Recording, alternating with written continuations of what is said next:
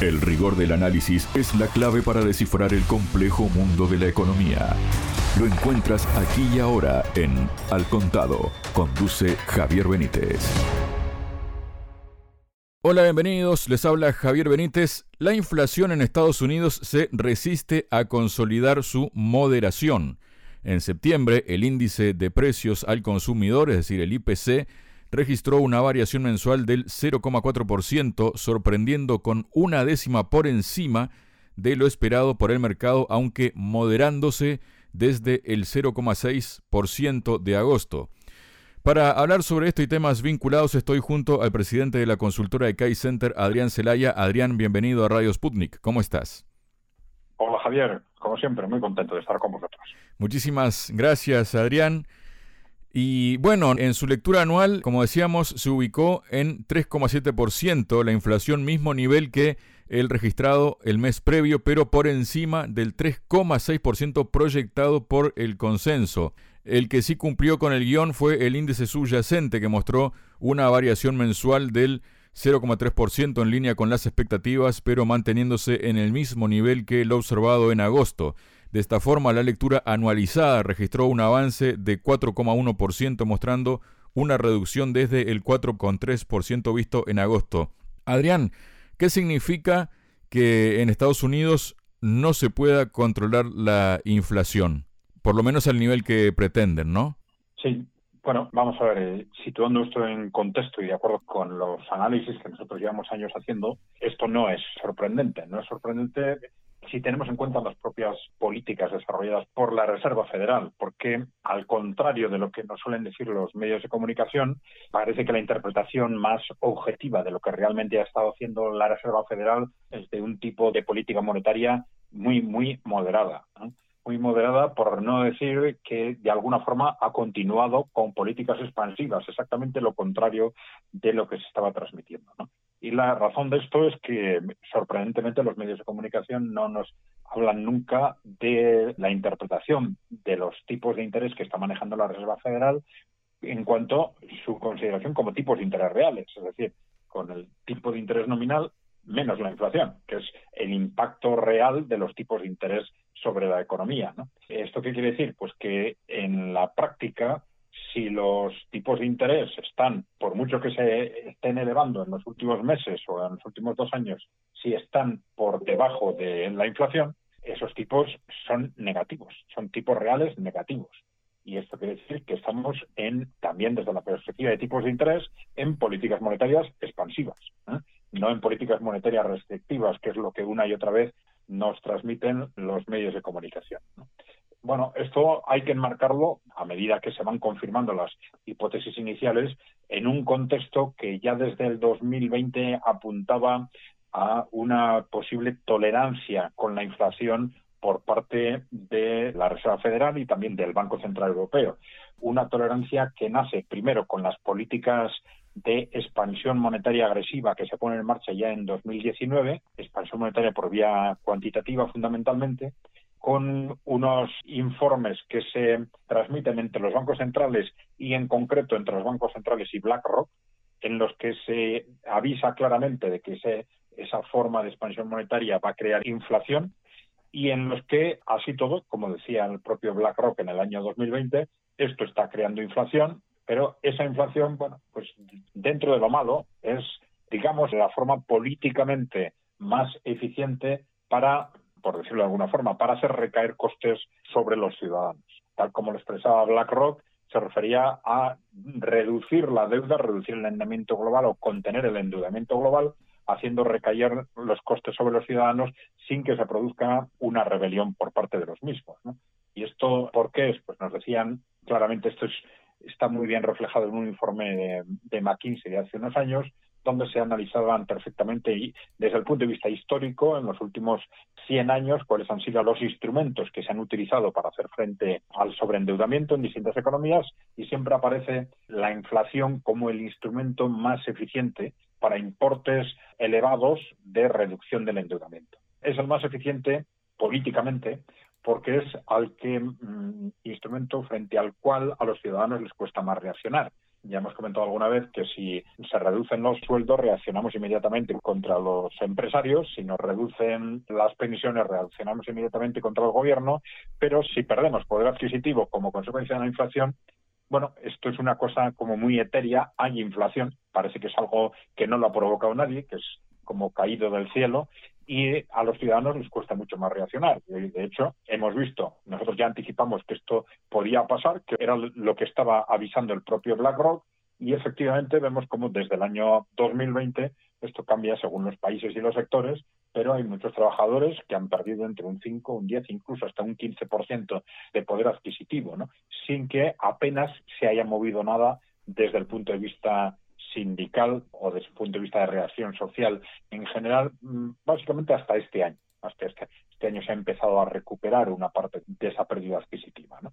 Entonces, estamos en un contexto en el que, de hecho, como decíamos, los eh, bancos centrales han intentado transmitir desde el principio y los medios de comunicación agresividad frente a la inflación, que estaban subiendo los tipos de interés, pero los estaban subiendo por debajo del nivel de la inflación. Esto quiere decir tipos negativos. Y esto quiere decir políticas, de hecho, expansivas, no contractivas. ¿no? Y esto estaba refrendado además por el segundo arma, el segundo instrumento de los bancos centrales en la política monetaria, que es la gestión del balance, que se basa en la cantidad, no ya en los tipos de interés, sino en la cantidad de dinero que los bancos centrales ponen en la economía.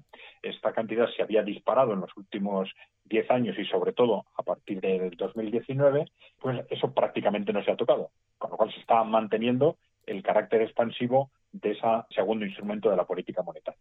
Este es el contexto en el que nos hemos movido. ¿Esto qué quiere decir? Pues que las políticas supuestamente antiinflacionarias, primero de los bancos centrales, no eran tales, que la inflación pues está teniendo un impacto pues más basado probablemente en otros factores reales, como son pues los precios de la energía, cuando a principios de año cae la energía, pues empiezan a, caer la inflación y luego en la propia evolución de la economía, es decir, en la medida en que la economía occidental empieza a ralentizarse, pues esto tiende a generar un impacto deflacionario. Entonces, aunque la inflación es siempre a largo plazo, es un fenómeno monetario, es decir, si no hay dinero, no hay posibilidad de comprar bienes y servicios y por lo tanto no hay posibilidad de que se incrementen los precios, pero a corto y, medio plazo sí inciden factores reales y que factores como, pues, por ejemplo, el mayor o menor endeudamiento o el que nuestro dinero lo estemos dedicando a comprar bienes y servicios o lo tengamos remansado en depósitos, etcétera. Entonces, en este corto medio plazo, pues si tenemos factores reales, como los que hemos indicado, que están incidiendo en que esa inflación se vaya reduciendo muy poco a poco, pero ya vemos que el impacto de las políticas monetarias está siendo bastante limitado o incluso negativo en ese sentido. Desde los medios de comunicación, pues repetidamente estaba diciendo, estaba acusando de incompetencia a los bancos centrales, primero por no reaccionar, luego por reaccionar demasiado tarde, luego pues, bueno, pues eh, algo que supuestamente es bastante también poco creíble, ¿no? Y que en realidad todo lo que está sucediendo responde probablemente a ese contexto de tolerancia con la inflación. Apenas este año han empezado, como consecuencia de esa progresiva subida de los tipos de interés y de reducción de la inflación real, han empezado a situarse los tipos de los bancos centrales en tipos reales eh, positivos. Pero claro, estamos hablando todavía pues según el mes en el que estamos hablando, pero de un, 1% como mucho. Si la inflación se reduce hasta el 4, el 3,6 y los tipos eh, de la Reserva Federal están en el 5, pues tenemos exclusivamente un 1% de tipos de interés real. Hay que recordar cómo se reaccionó con alarma eh, desde el punto de vista académico y desde el punto de vista de los medios de comunicación cuando hace unos años frente al, estancamiento de la economía, los tipos de interés de los bancos centrales se situaban en el cero y se llegó a plantear incluso a utilizar moderadamente el concepto de tipos de interés negativos. Bueno, ¿cómo es posible que mm, estemos incurriendo en tipos de interés negativos? ¿Qué lógica económica tiene esto? Y sin embargo, que no se esté hablando nada cuando ahora ya llevamos dos años en los que los tipos reales son negativos, precisamente porque el tipo nominal es compensado por una inflación que es mayor que ese tipo nominal. Adrián, luego tenemos otra cuestión, ¿no? Que está vinculada con el dólar y con todo esto, ¿no? Porque la subida relámpago de las rentabilidades de los bonos de Estados Unidos de la mano del dólar ha desatado el temor en el mundo de que se produzca una oleada de impagos en decenas de países emergentes. La alta tenencia de deuda de estos países, denominada en la divisa norteamericana, que no para de avanzar en el parqué, está haciendo que muchos gobiernos que ya estaban aquejados por una crisis de deuda estén viendo cómo las posibilidades de un impago se disparen, negando el reembolso a los inversores que se habían lanzado a los mercados de deuda emergente. En uno de los informes de la Fed de San Luis, remarcaban que esta situación podía llegar y que tendría un impacto clave en las economías emergentes, al margen de que la propia subida inicial del dólar que hace más difícil pagar la deuda denominada en el mismo, según la institución, el actual entorno tiene otro desafío aún mayor. Una subida de tipos y un alza de la moneda podría desatar una fuga inversora de las economías emergentes hacia Estados Unidos y por lo tanto devaluar sus monedas. En resumen, es más difícil que un inversor compre bonos de un país emergente si el de Estados Unidos, que es más seguro, ofrece cerca de un 5% y además este está denominado en una divisa que está en retroceso mientras el dólar sube, es lo que informa el economista. ¿Qué nos puedes comentar de esto, Adrián? Sí, aquí tenemos dos impactos de estas eh, subidas de tipos. ¿no? Si los tipos de interés, claro, antes no lo hemos comentado, pero claro, hay un factor subyacente detrás de esas resistencias también a las subidas de tipos de forma significativa, que es el, este sobreendeudamiento estructural de Occidente. Entonces, aquí tenemos dos aspectos a tener en cuenta. Una subida sustancial de los tipos de interés tiene, por un lado, un impacto muy negativo sobre países más que países emergentes, hay, eh, estos términos se utilizan de forma confusa. ¿no? A veces se habla de países emergentes y países en desarrollo, se confunden unos con otros, etcétera. ¿no? Pero bueno, más que lo que el bloque BRICS, estaríamos hablando de lo que normalmente se llama países en desarrollo, que pueden tener efectivamente dificultades por no ser capaces de ofrecer tipos de interés competitivos con los que empiezan a ofrecerse en, los mercados desarrollados y sobre todo en Estados Unidos. ¿no? Y ese es un primer problema. Pero el segundo problema afecta al conjunto de economías sobreendeudadas, porque este incremento de, los tipos de interés afecta a las economías desarrolladas exactamente igual, bueno, exactamente igual, o peor, según el, país del que estemos hablando. Es decir, tipos de interés elevados, pues van a hacer caer gobiernos que no van a tener capacidad de hacer frente a los costes de esa nueva financiación, van a hacer caer, empresas, en particular lo que se llama empresas zombies, que ahora es ya una parte sustancial del tejido económico en todo Occidente y van a hacer, generar muchos problemas a muchas familias. La razón no es exactamente que los tipos sean extraordinariamente elevados, sino que el punto de partida es una economía extraordinariamente sobreendeudada y el que solo puede sobrevivir en base a tipos artificialmente bajos. Y entonces nos encontramos con una dialéctica en la que no se trata de discutir solo de los tipos de interés, si es bueno que sean más altos o más bajos, sino que hay que ir al fondo de la cuestión. El fondo es hacer frente a este sobreendeudamiento que está agarrotando muchas economías, el conjunto de las economías occidentales y una parte de esas importante de esas economías en desarrollo. Entonces, los gobiernos lo que tienen que hacer es dejar sobrepasar o ir más allá de esa dialéctica absurda entre si a corto plazo es bueno tener tipos más altos o más bajos, porque es una discusión que no tiene sentido si no se aborda el problema de fondo. Ese problema de fondo de la reestructuración. Y claro, es un problema complejo, muy complejo, porque no es solo técnicamente difícil, sino políticamente muy complejo. Porque, claro, a la hora de poner este tema encima de la mesa, hay que plantear una solución para esa reestructuración de deuda. Y la reestructuración de deuda implica unos costes que hay que definir quién los absorbe. Y claro, dependiendo qué metodología se utilice para la reestructuración, pues los costes los, los pueden subir o podemos intentar que los asuman otros países, dependiendo del caso, y si es en nuestro país, los pueden asumir de una forma u otra los ciudadanos o lo pueden asumir los inversores y el sector financiero. Entonces, claro, es un tema eh, políticamente explosivo del cual nuestros eh, gobiernos llevan eh, décadas huyendo y generando una situación en la que evitan a corto plazo los problemas, digamos, con una continuación permanente de los tipos de interés excesivamente bajos y nuevas inyecciones monetarias y generando al, final una situación de endeudamiento creciente de gobiernos, empresas y familias que, bueno, sabemos que es una situación insostenible y explosiva para el conjunto de la economía mundial al final. Para cerrar, Adrián, bueno, también desde el Banco Central Europeo se dice que habrá una suba, ¿no? De un cuarto de punto hasta el 4,5% también de los tipos, porque sigue preocupado por la inflación y posibles impactos sobre los precios de la energía. La cuestión es que desde el BCE consideraron que los riesgos para la inflación estaban ahora equilibrados y pensaron que aunque los precios del petróleo habían subido, el aumento podría ser temporal. Aún así, una de las claves a las que apuntan las actas es en el precio del crudo. Si el precio medio del barril subiera de 82 a 95 dólares, la inflación subiría una décima en 2024 respecto a lo esperado, 3,3% frente al 3,2%, y tres décimas en 2025, 2,4 frente al 2,1, retrasando aún más la vuelta al objetivo de la inflación. ¿Qué nos comentas brevemente de esto, Adrián?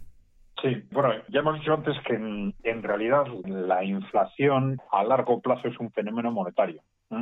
Es decir, que si se puede contener a través de medidas monetarias, si no hay más dinero, no hay posibilidad de comprar más bienes y servicios y por lo tanto un incremento de precio en un bien genera una reducción de precio en otro. Y entonces esto acaba compensando porque al final si no hay más dinero circulando comprando bienes y servicios, no es posible que aumenten los precios, ¿no? Pero esto es siempre en el largo plazo, ¿no? En el corto plazo, efectivamente, un incremento, por ejemplo, del precio del petróleo puede generar pues que simplemente tengamos que gastar más dinero, que nos endeudemos para pagar esos precios eh, mayores o que utilicemos, saquemos dinero de los depósitos, ahorremos menos para gastar más y por lo tanto que estemos generando inflación.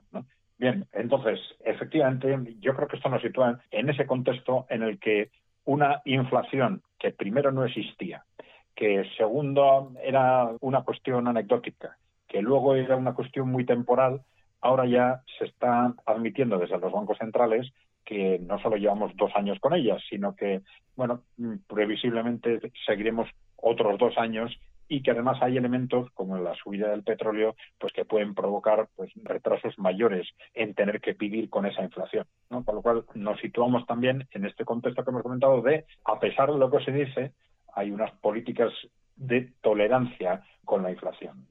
Bueno vamos a ver la situación no es la misma evidentemente en, en Estados Unidos y en Europa porque Europa ha tomado medidas tremendamente drásticas, difícilmente comprensibles desde el punto de vista de la política económica, solo se explican por razones geopolíticas, pero que tienen unas repercusiones casi suicidas para una parte de la economía de, europea, como es este corte con la energía barata rusa, de tal forma que, primero, no se compran hidrocarburos de Rusia, se compran hidrocarburos de otros países mucho más caros e incluso se sabe que muchos países europeos están, de hecho, comprando hidrocarburos rusos de forma indirecta a través de otros países, pero pagando mucho más de lo que pagarían comprándolo directamente. Con lo cual, estamos en una situación de incrementos de precio que esto ya no es una cuestión temporal, sino que en base a las medidas que se han tomado y salvo que haya un nuevo cambio geopolítico, pues estamos eh, ante un incremento de precios de precios de la energía estructural.